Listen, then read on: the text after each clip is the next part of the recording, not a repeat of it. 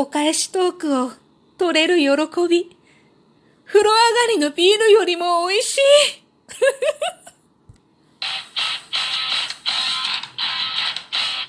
今日もなるようになるさ。こんにちは。アラフォー母ちゃんこと冬木玲です。この番組は私冬木玲が日々思うこと、本の朗読や感想など気ままに配信している雑多な番組です。今回はお返しトークということでね、えっと、お便りいただいております。いつもありがとうございます。古久さんからまずね、2通いただいております。1個目読ませていただきます。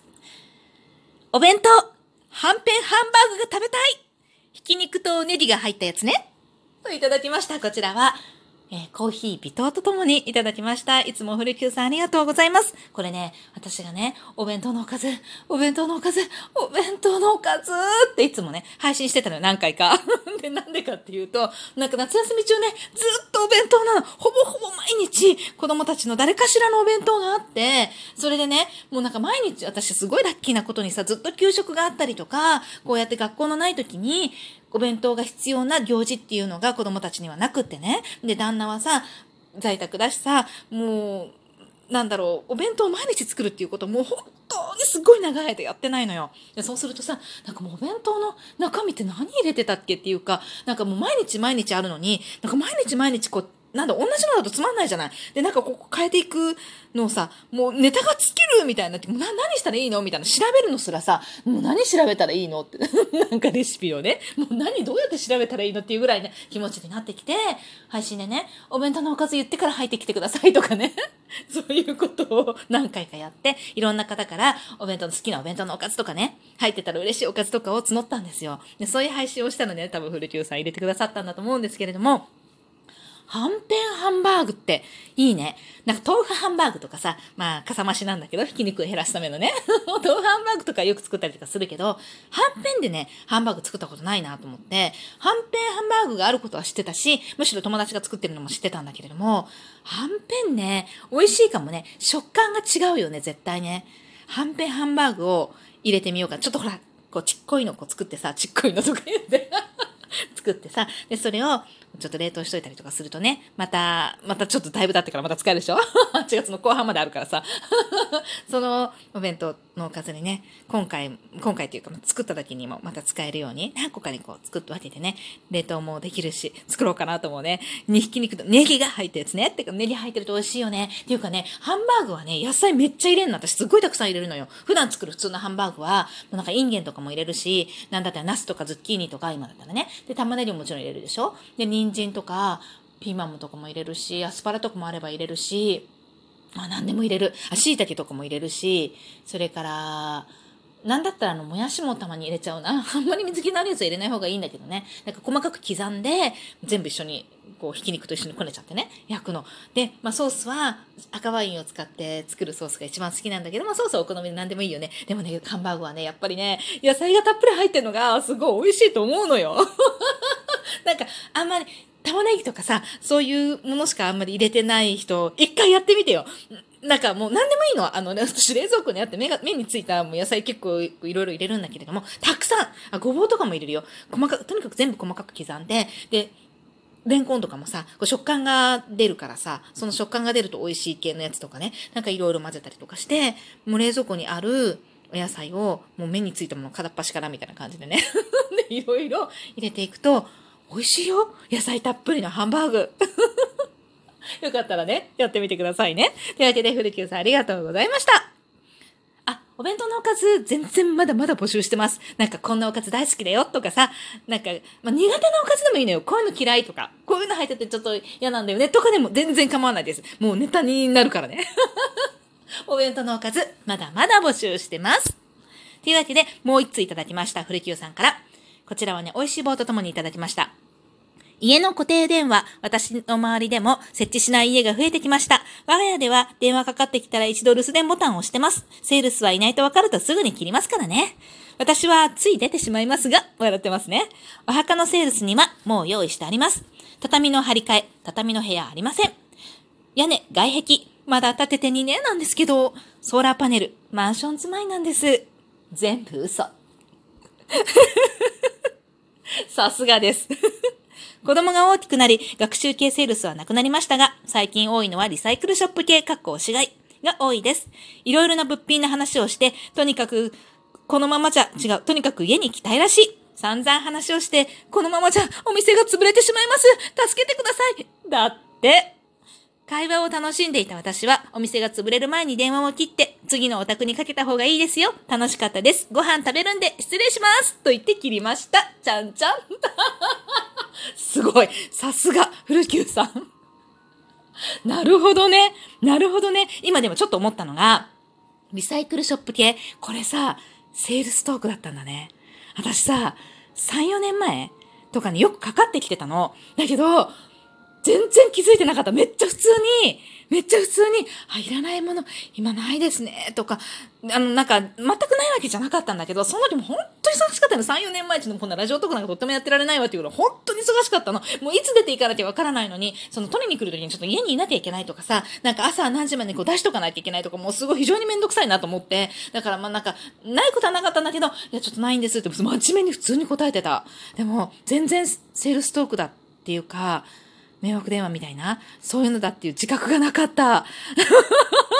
気をつけなきゃね。なんか結構あるんだよね、そういうの。昔はね、なんかそういうのに引っかかったってほどではないけど、結構真面目に話をしてたことがよくあってね、水のね、水の押し売りみたいなのもあった。やばいね。セールストークだったんだねっていうのを今気づきました。ちょっと気を引き締めていきたいと思います。でも、すごい参考になるわ。なかなか、なかなかそこまで強くいけないけど。でもそうよね。そうよね。あの、話聞いてるとなかなか面白いのあるんだけれども、話し方とかね。よく喋るなって私に言われたくないなと思いながらさ、よく喋るなとか思いながら聞いてたりすることはありますね。古木さんいつもありがとうございます。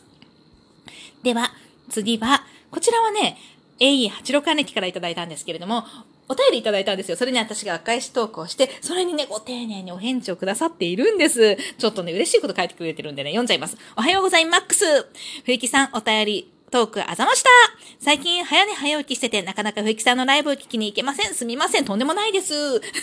そんなの全然、早寝早起き、私もね、ちょっとね、考えてます。今ね、ちょっと生活変えていこうかなとか思ってね、いろいろあってね。冬木さんのウクレレ配信大好きです。冬木さんの声もめっちゃ耳があ？めっちゃ、全然読めてないし。冬木さんの声も、え、ちゃんこ耳心地よくて、笑い声も最高です。本当？嬉しい。冬木、おいらも冬木さんみたいなトークができるように頑張りますいやいやいやいやいや。八六兄貴はね、歌も上手いってこの間すごい言ったんだけど、トークもすごい上手いですよね。面白いもん。私なんかトークの方は結構聞いたことあるのよね。あの、ライブ配信でも。あ、面白いですよ。八六兄貴の、あれは、味ですよね。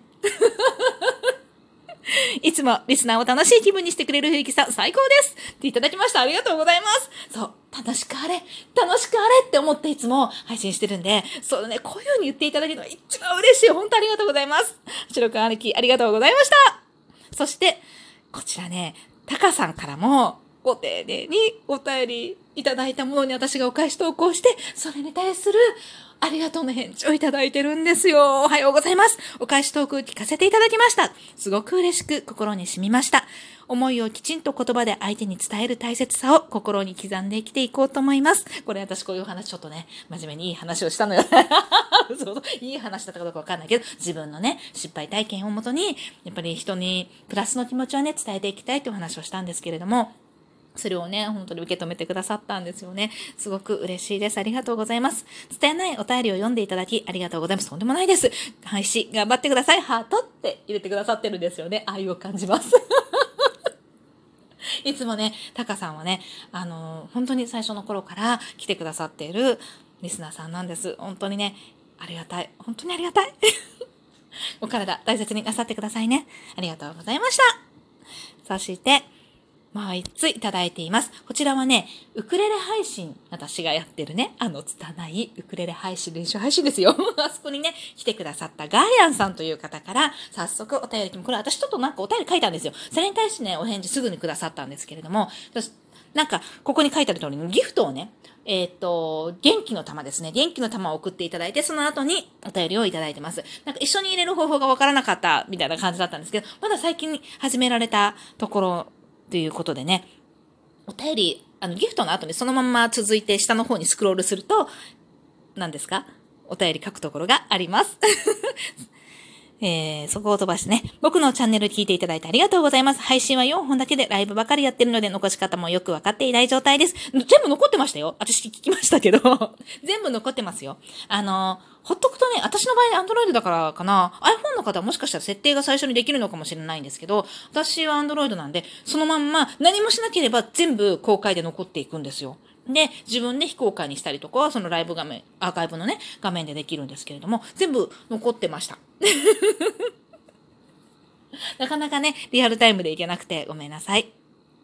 でもね、私のところに来ていただいて本当にありがとうございます。えー、都合の良い時間帯、何時頃です？それがね。なんかこの時間っていうのが私は結構なくって、あ、今行ける、みたいな。子供がね、4人いるんですよ。で、その、子供たちのね、いろいろ空いてる都合のね、今ちょう、あ、今ちょうど子供たちいないみたいな、その隙とかで結構やってたりするんで、もう夜の時間っていうのは、結構11時以降とかは比較的、私が自分が配信してるんで、この配信重なっちゃっていけない。結構その時間は、まあ、なんか、だいたい空いてるんですけれども、そこでね、自分が配信しちゃうんですよね。